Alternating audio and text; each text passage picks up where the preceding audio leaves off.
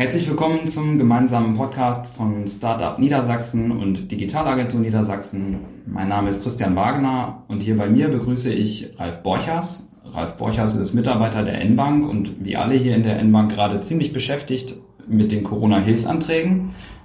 Ich freue mich, dass du dich dennoch bereit erklärt hast, einige Fragen zu den Hilfsprogrammen jetzt in unserem Podcast zu beantworten. Wir hoffen, dass wir euch mit der Veröffentlichung des Podcasts unterstützen können und starten gleich mit den ersten Fragen. Hallo Ralf. Ja, hallo Christian. Äh, vielen Dank, dass du dir die Mühe gemacht hast, hier heute zur gekommen, zu kommen. Äh, schönen guten Tag an alle, die äh, jetzt zuhören oder sich das später abhören. Ich hoffe, ich kann euch mit meinen Antworten helfen. Genau, dann starten wir mit der, mit der ersten Frage. Es gibt ja jetzt so, es gibt jetzt mehrere Töpfe. Einer ist beim Bund, ähm, eins ist vom Land. Ähm, kannst du vielleicht ein bisschen was dazu sagen, wie das miteinander zusammenhängt und was eigentlich was, was genau darstellt und wofür das gedacht ist?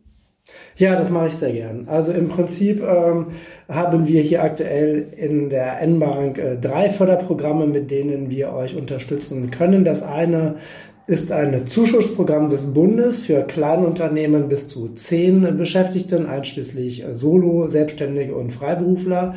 Dann ein dazu äh, addiertes Programm des Landes mit äh, den gleichen Förderkonditionen für die Zielgruppe von Unternehmen mit 11 bis 49 Beschäftigten und dann bieten wir für alle auch ein äh, besonderes Liquiditätsdarlehen zu besonders günstigen Konditionen bis zu 50.000 Euro. Das sind diese äh, Mittel, sind die, also die müssen dann nicht rückbesichert werden, so wie ich das verstanden habe, ne? Äh, wenn du jetzt konkret zu dem Darlehensprogramm bis mhm. 50.000 Euro fragst, genau das ist die Besonderheit auch gegenüber den äh, Hilfskrediten, die jetzt auch von der KfW angekündigt sind. Äh, bei den KfW-Krediten, die kann man über die Hausbanken beantragen und dort ist immer noch auch ein, äh, aktuell zumindest auch ähm, eine Risikoübernahme von 10% durch die Hausbank vorgesehen aber sonst eben eine Haftungsfreistellung bis zu 90 Prozent äh, über die KfW. Hier bei dem N-Bank-Darlehen sind keinerlei Sicherheiten erforderlich. Okay.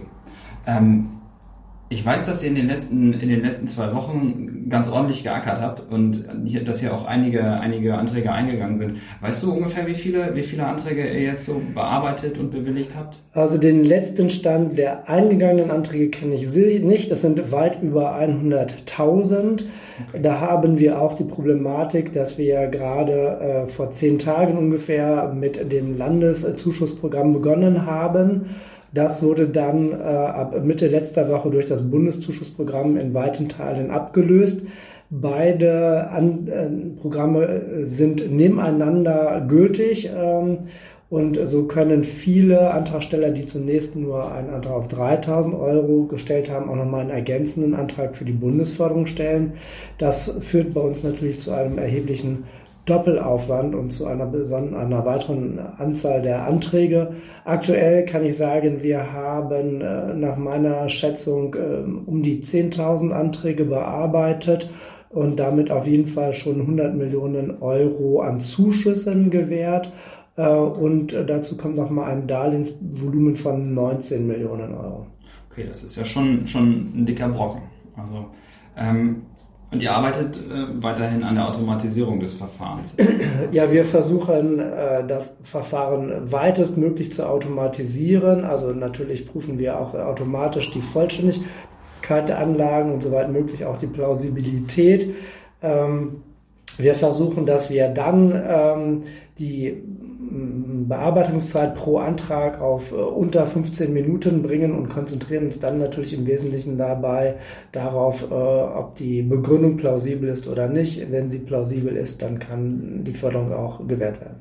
Okay, das heißt also für mich als, für mich als Antragsteller, der Knackpunkt ist, den ganzen Antrag einmal vollständig einzureichen. Darauf achten, dass nichts fehlt. Danke. Das ist ganz, ganz wichtig. Ähm, die Voraussetzungen äh, sind ja jetzt nicht noch so äh, anspruchsvoll oder umfangreich. Es braucht den Antrag, es braucht diese unterschriebene Kopie des Personalausweises und äh, diese Kleinbeihilfenerklärung. Diese drei Dinge müssen eben in einer Mail an das äh, genannte E-Mail-Postfach gesandt werden. Dann äh, ist das die Antragstellung vollständig. Okay. wie lange dauert es denn im Moment äh, im Schnitt so von ähm, Bearbeitung bis zur Auszahlung? Das äh, kann ich gar nicht genau sagen. Wir arbeiten tatsächlich äh, momentan äh, jeden Tag an der Bearbeitung. Also auch jetzt am letzten Wochenende haben die Kollegen und Kollegen unermüdlich an der Bearbeitung gearbeitet. Und wir haben das Team natürlich nochmal auch bewusst verstärkt, weit über ähm, die normale Anzahl der, der konkreten Sachbearbeiterinnen und Sachbearbeiter, die sich normalerweise um solche Bearbeitungen kümmern, hinaus. Alle Kräfte haben wir mobilisiert. Wir haben das Ziel, dass wir all diese Anträge möglichst noch im April dann auch ähm, bearbeiten können. Okay. Ähm, was passiert denn, wenn jetzt aber zum Beispiel, also wenn ich jetzt meine, meine Anträge einreiche und da ist vielleicht irgendwas nicht vollständig?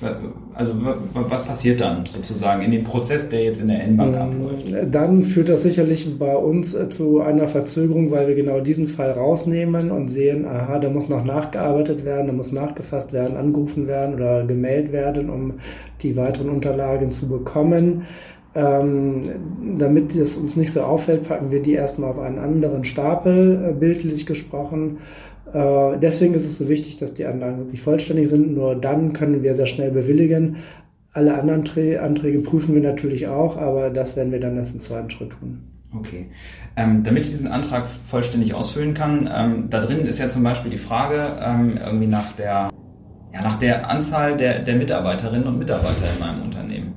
Ähm, wie berechne ich sowas, wenn ich zum Beispiel so, so verbundene Unternehmen habe beispielsweise? Kannst du dazu was sagen? Ja, wenn es ein Verbundesunternehmen ist, äh, dann ähm, würde ich jetzt davon ausgehen, dass es äh, in unserem Sinne ein Unternehmen wäre und dementsprechend gilt dann die Größenklasse für dieses gemeinsame Unternehmen. Ähm, das sind aber wirklich ganz wenige Fälle, äh, die hier an uns herangetragen werden. Äh, ein typischer Fall ist äh, jemand, das ist jetzt aber kein Startup-Fall, äh, hat äh, ein, ein, ein, Restaurant mit, mit drei weiteren Imbissbuden und fragt uns, äh, ob er jetzt pro Imbissbude äh, einen Antrag stellen soll oder insgesamt für sein Unternehmen. Dort gilt natürlich, er soll insgesamt für sein Unternehmen diesen Antrag stellen, mhm. egal wie viele Betriebsstätten er hat. Ähm, wichtig ist eben einfach, schaut dort auch auf unsere FAQ-Liste, die wir mitveröffentlicht haben. Dort haben wir viele, viele Fragen und Antworten gesammelt, auch wie man konkret die, äh, die Beschäftigtenzahl ermittelt, nämlich in Vollzeiteinheiten. Äh, und dort kann man zum Beispiel nachlesen, dass äh, Minijobber, wenn man die angestellt hat, äh, grundsätzlich mit 0,3 Vollzeiteinheiten äh, berechnet werden. Okay, aber die, die, genau, die Dokumente finde ich ja dann nbank.de. Ähm, das ist ja mittlerweile ganz gut, ganz gut digital ausgeschildert. Ähm, bei Startups ist jetzt die, die, die Spezialität sozusagen verbundenes Unternehmen. Das können ja grundsätzlich auch Investoren sein, die sich in mein Unternehmen einbringen und sozusagen an das, äh, an das, äh, an das Startup glauben und an die Idee glauben und sagen, okay, wir bringen uns äh, mit Kapital ein. Ähm, wie sieht's denn da aus?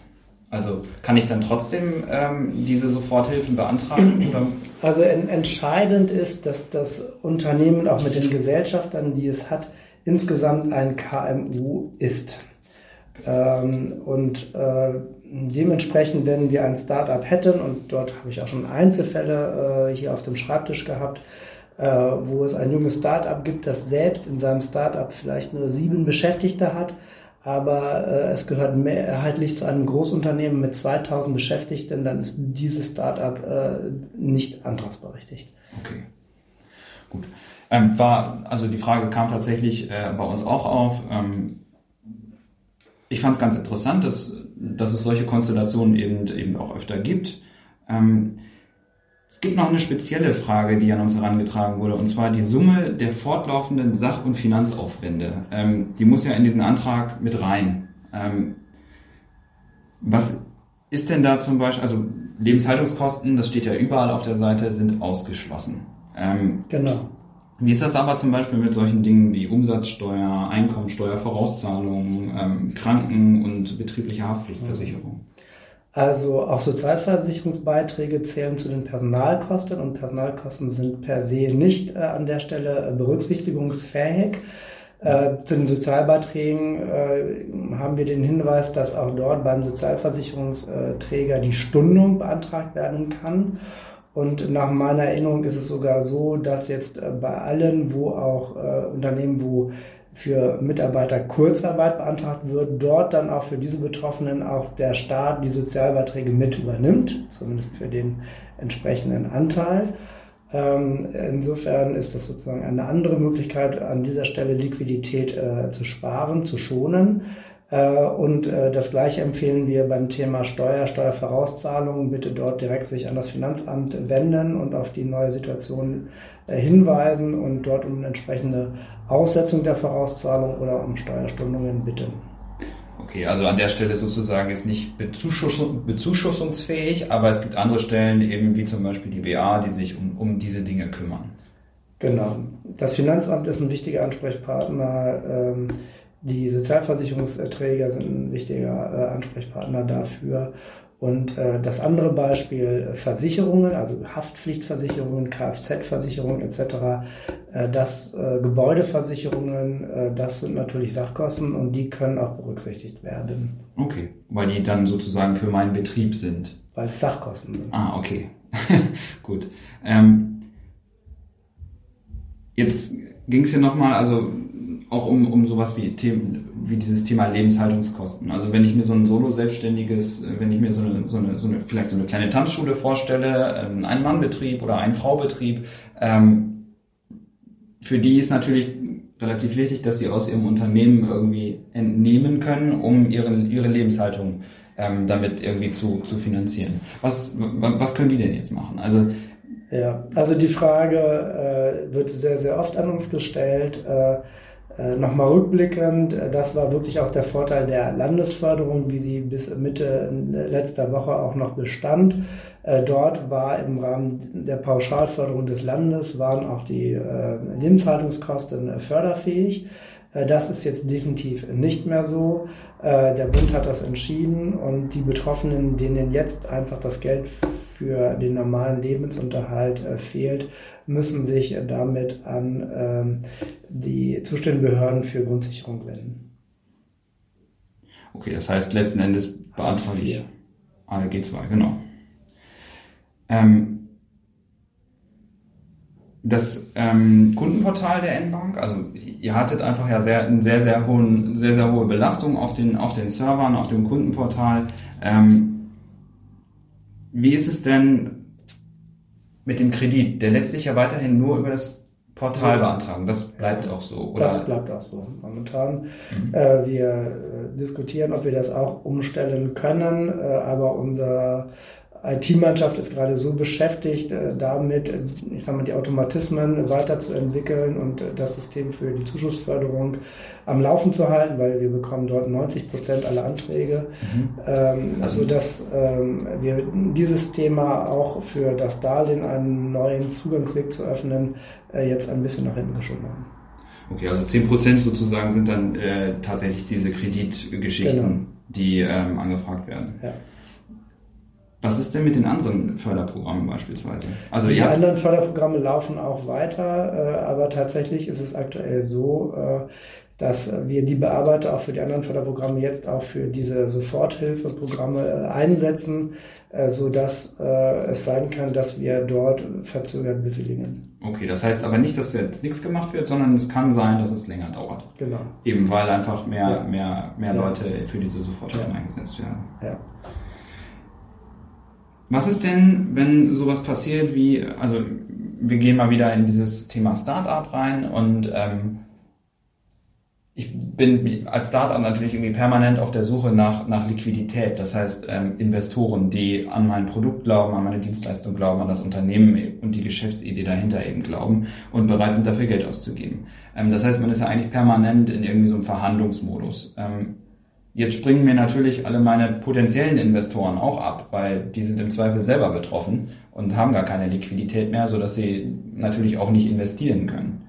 Ähm, ist das auch schon eine Begründung, um zu sagen, okay, ich bin jetzt betroffen von der Corona-Krise. Also mein Unternehmen ist natürlich dann vielleicht nicht direkt betroffen, aber ich bin natürlich davon abhängig, dass Investoren in mein Unternehmen reinkommen. Ist das dann auch schon eine, eine plausible Begründung für, für, so einen, für so einen Liquiditätskredit oder für, einen, für einen Zuschuss?